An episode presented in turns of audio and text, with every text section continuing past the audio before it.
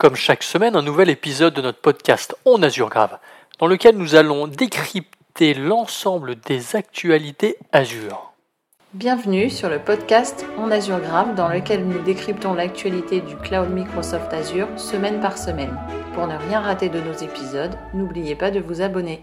Bonjour à tous, pour ce nouvel épisode de podcast, nous allons évoquer l'actualité Azure pour la semaine 33, qui s'étale du 14 au 20 août. Je m'appelle Arnaud Morvillier, je suis architecte solution cloud Azure MVP et fondateur de la société Growna. Euh, au cours de cet épisode, nous allons aborder quatre sujets que sont euh, les nouveautés de la semaine, les annonces en GA, les annonces en preview et nous terminerons par les annonces en décommission.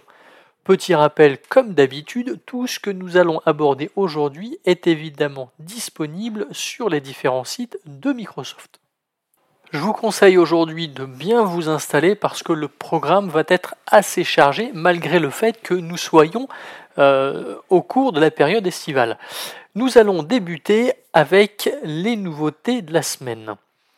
Chaque année, les organisations sont confrontées à des dizaines de milliards de menaces de logiciels malveillants, de phishing ou de vol d'identifiants avec des conséquences réelles.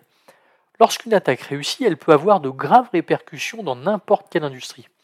Par exemple, elle pourrait retarder la réponse d'un service de police ou de pompiers à une urgence, empêcher un hôpital d'accéder à du matériel vital ou aux données de patients, ou fermer une entreprise et prendre en otage la propriété intellectuelle d'une organisation. La gestion d'un incident de sécurité implique des complexités techniques, des variables inconnues et souvent de la frustration. De nombreuses organisations font face à un manque de connaissances spécialisées en matière de réponse aux incidents à des délais de résolution de violations longs et à des difficultés pour améliorer leur posture de sécurité en raison des demandes constantes sur leurs ressources de cybersécurité interne qui est souvent euh, limitée. Et c'est là qu'intervient Microsoft Incident Response. Microsoft Incident Response est une équipe au sein de Microsoft dont le but est de collaborer avec les organisations pour lutter contre la menace croissante. Cette équipe d'experts possède les connaissances et l'expérience pour vous aider à réagir rapidement et efficacement à tout incident de sécurité, quelle que soit sa taille ou sa complexité. Doté de compétences exceptionnelles et d'une expertise dans le domaine de l'aide aux organisations pour détecter, réagir et se remettre d'incidents de cybersécurité, elle est mobilisable dans les heures suivant un incident pour aider les clients à éliminer les acteurs malveillants, renforcer leur résilience contre les attaques futures ou alors simplement réparer leur défense. Voici quelques exemples durant lesquels l'équipe Microsoft Incident Response est intervenue. En 2022, elle a aidé le gouvernement de l'Albanie à se remettre d'une cyberattaque sophistiquée. L'attaque a été menée par un acteur parrainé par un État et a impliqué à la fois un ransomware et un wiper. Elle a pu aider euh, cette équipe, le gouvernement, à isoler les systèmes affectés, à éliminer les attaquants et à restaurer ces systèmes en pleine fonctionnalité. En 2021, elle a aidé une grande entreprise de services financiers à répondre à une attaque de ransomware. L'attaque a été particulièrement dommageable car elle a chiffré les données des clients de l'entreprise. L'équipe a aidé l'entreprise à décrypter les données et à restaurer ses systèmes afin d'être pleinement fonctionnels. Et un autre exemple, en 2020, Microsoft Incident Response a aidé une organisation de soins de santé à répondre à une attaque de phishing. L'attaque a entraîné le vol de données de patients. Elle a pu aider l'organisation à identifier les comptes compromis, à réinitialiser les mots de passe et à mettre en place des contrôles de sécurité supplémentaires pour prévenir de futures attaques. Ce ne sont que quelques exemples de la manière dont l'équipe de réponse aux incidents de Microsoft est intervenue, alors sachez que maintenant vous n'êtes plus seul en cas d'attaque de cybersécurité. Nous pouvons donc passer aux annonces en qui sont assez nombreuses cette semaine. Débutons avec la partie calcul et notamment Azure Functions, où l'équipe produit annonce que le modèle de programmation Azure Functions V2 supporte désormais le langage Python pour les fonctions durables. Alors pour rappel, les fonctions durables permettent entre autres de gérer notamment l'état euh, de vos applications toujours avec Azure Functions qui s'intègre désormais complètement avec Application Insight pour vos fonctions isolées développées en .NET. Ainsi, vous allez pouvoir gérer complètement les flux de télémétrie grâce au SDK Application Insight. Par exemple, en vous inscrivant au démarrage de l'application, vous pourrez configurer des règles de filtrage personnalisées ou encore ajuster les niveaux de journalisation. Pour rappel, la configuration que vous définissez au démarrage de votre application n'affectera que les journaux émis par le code de votre application. Enchaînons maintenant avec les conteneurs et de nombreuses annonces concernent le service Azure Container Apps. La première concerne la prise en charge du mécanisme Cross-Origin Resource Sharing, plus communément appelé CORS. Juste pour rappel, CORS permet à travers des entêtes HTTP d'autoriser un utilisateur d'accéder à des ressources situées sur, un, sur une autre origine que le site sur lequel il se trouve. Donc en gros, vous pourrez maintenant directement depuis Azure Container Apps configurer une origine différente de celle de la vôtre. On continue toujours avec ACA et la fonctionnalité Init Containers dont nous parlions il y a quelques semaines qui est désormais en JA. L'idée des conteneurs d'initialisation en français est de démarrer des conteneurs avec des conteneurs d'application qui contiendront utilitaires ou scripts d'installation qui ne sont pas présents dans vos images applicatives. On peut citer par exemple la configuration de compte, l'exécution de scripts de configuration et la configuration de base de données.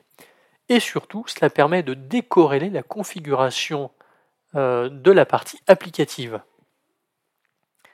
Parlons maintenant de l'affinité de session qui débarque également sur Azure Container Apps. Donc l'affinité de session ou session persistante permet de rediriger les requêtes d'un utilisateur sur le même réplica euh, conteneur instance, ce qui est pratique pour les applications avec état. Donc cela fonctionne simplement par l'ajout d'un cookie aux réponses HTTP vers l'utilisateur. Et on termine avec Azure Container Apps qui supporte désormais la possibilité de montage de volumes secrets. En plus de référencer les secrets en tant que variable d'environnement, comme vous pouvez le faire, vous pouvez désormais monter les secrets en tant que volume dans vos applications de conteneurs. Vos applications peuvent accéder à tous les secrets ou à une sélection de ceux-ci sous forme de fichiers dans un volume monté. Donc cette fonctionnalité fonctionne avec les secrets stockés directement dans Azure Container Apps, mais aussi les secrets référencés dans Azure Key Vault. On continue sur la partie conteneur, mais maintenant nous allons parler d'AKS qui simplifie la gestion du service Private Link euh, parce que vous pouvez désormais ajouter une annotation Azure Load Balancer Internal dans votre fichier manifeste, vous évitant ainsi de renseigner, comme c'était le cas jusqu'à présent, l'IP du Private Link. Donc pour résumer, AKS peut maintenant gérer le provisionnement du service Private Link. Autre bonne nouvelle avec la mise à disposition de la version 1.27 de Kubernetes qui débarque sur AKS avec son lot de nouveautés et d'améliorations. Comme toujours, évidemment, vous pouvez suivre le déploiement de, euh, des versions de Kubernetes au sein d'une région via le site releases.aks.azure.com. Du nouveau maintenant sur le service Azure Cache for Redis qui propose une métrique supplémentaire afin de mesurer les commandes côté serveur au 99 percentile. Cela vous permet de voir la latence la plus défavorable rencontrée par votre instance Redis, ce qui vous aide finalement à débugger les problèmes de latence dans votre pile applicative. Vous pouvez également utiliser cette métrique pour déterminer quand les commandes à exécution longue augmentent la latence de réponse de votre instance Redis. La métrique de latence au 99% est disponible dans les niveaux de base, standard et premium d'Azure Cache for Redis. Donc n'hésitez pas à l'utiliser. On continue avec Redis, mais maintenant sur la partie géoréplication. Pour éviter toute perte de données inattendues, les commandes flushdb et flushall sont bloquées par défaut dans les caches utilisant la géoréplication active. En effet, le vidage d'un cache euh, dans un groupe de géoréplication videra également tous les autres caches qui ont été synchronisés. Toutefois, si vous avez besoin de vider votre cache, l'équipe produit propose de réaliser l'action soit au travers du portail Azure via l'option Flush Cache ou en ligne de commande PowerShell ou CLI. Mais n'oubliez pas que lancer un flush euh, sur un groupe de géoréplication supprimera les données sur l'ensemble de vos instances Redis. L'équipe produit de Azure Cosmos DB annonce la prise en charge pour la gestion de vos DB euh, PostgreSQL directement dans Terraform. toutes les opérations de gestion de cluster, telles que la création d'un cluster, la modification des paramètres de serveur Postgre, euh, l'ajout de notre cluster, le calcul de notre cluster et la mise à l'échelle euh, du stockage en fonction de vos besoins croissants en matière de charge de travail seront possibles. Et c'est plutôt une bonne nouvelle pour les utilisateurs de Terraform et de euh, Cosmos DB for PostgreSQL. Le service Azure Load Testing continue son expansion en étant maintenant disponible dans deux nouvelles régions que sont Japan East et Brésil South, ce qui le rend aujourd'hui disponible dans 14 régions Azure. Et évidemment, de nouvelles euh, régions seront ajoutées dans les semaines à venir. Microsoft propose une nouvelle API appelée Help API qui permet d'accéder à des solutions d'aide autonome riches et puissantes et, pour vous aider à diagnostiquer euh, les problématiques Azure. Alors, il n'y a pas grand-chose au niveau de la documentation, mais il est indiqué qu'elle permet de découvrir et d'exécuter des diagnostics pour les problèmes techniques Azure sans avoir à contacter le support Azure. Donc, je ne sais pas vraiment ce que ça veut dire, euh, c'est à tester. Sachez que vous pouvez également euh, consommer cette API via différents SDK mis à disposition. Nous verrons dans quelques semaines si nous avons un peu plus de détails sur cette nouvelle API. En tout cas, cela offre davantage d'autonomie et ça, c'est plutôt une bonne chose. Pour ceux qui exécutent des charges de travail dans les régions, dans Azure Gouvernement, euh, vous allez être content car les niveaux standard et premium de Azure Front Door débarquent en JA. Donc n'hésitez pas à consulter le lien que j'ajouterai afin de pouvoir comparer les différents niveaux de service d'Azure Front Door, entre le statique, le, classique, pardon, le standard et le premium. Continuons avec un peu de sécurité, où l'équipe produit de Azure Firewall propose la fonctionnalité journaux structurés, qui est en fait un nouveau format de journalisation qui fournit une, une vue plus détaillée des événements de pare-feu. Il propose de nombreux avantages comme euh, la facilitation, il facilite l'utilisation des données dans les requêtes de journaux et facilite la découverte des schémas. Ils améliorent les performances et réduisent la latence. Ils permettent d'accorder des droits Azure Airbag sur des tables spécifiques. Bref, n'hésitez pas à jeter un œil si vous êtes utilisateur d'Azure Firewall. Du nouveau également côté Azure Disk où Microsoft propose maintenant la prise en charge des snapshots incrémentiels pour les disques premium SSD V2 et les ultra disques. Ainsi, vous allez pouvoir effectuer des restaurations de snapshots dans toutes les régions où Premium SSD V2 et UltraDisk sont pris en charge. Et enfin, la dernière annonce en JA concerne le service Azure Managed Luster que nous avons déjà abordé euh, dans un précédent podcast. Deux nouveaux niveaux de performance sont proposés. Le niveau de performance de 40 mégas par seconde par euh, Tera, qui est idéal pour les clients qui disposent d'ensemble de données euh, volumineux. Donc ce niveau offre, comme son nom l'indique, un débit de lecture et d'écriture de 40 mégas par seconde par Tera provisionné. Et le niveau de performance de 500 mégas par seconde par Tera, qui est conçu pour les clients qui disposent d'ensemble de données plus petits avec des exigences de débit euh, plus importantes. Ce niveau garantit un débit de lecture et d'écriture de 500 mégasecondes par Teraoctet provisionné. Donc ne vous restera plus qu'à faire votre choix. Donc après cette cascade d'annonces en JA, nous pouvons maintenant passer aux annonces en preview. Débutons avec le service Azure Machine Learning qui propose deux nouvelles fonctionnalités pour ce mois d'août.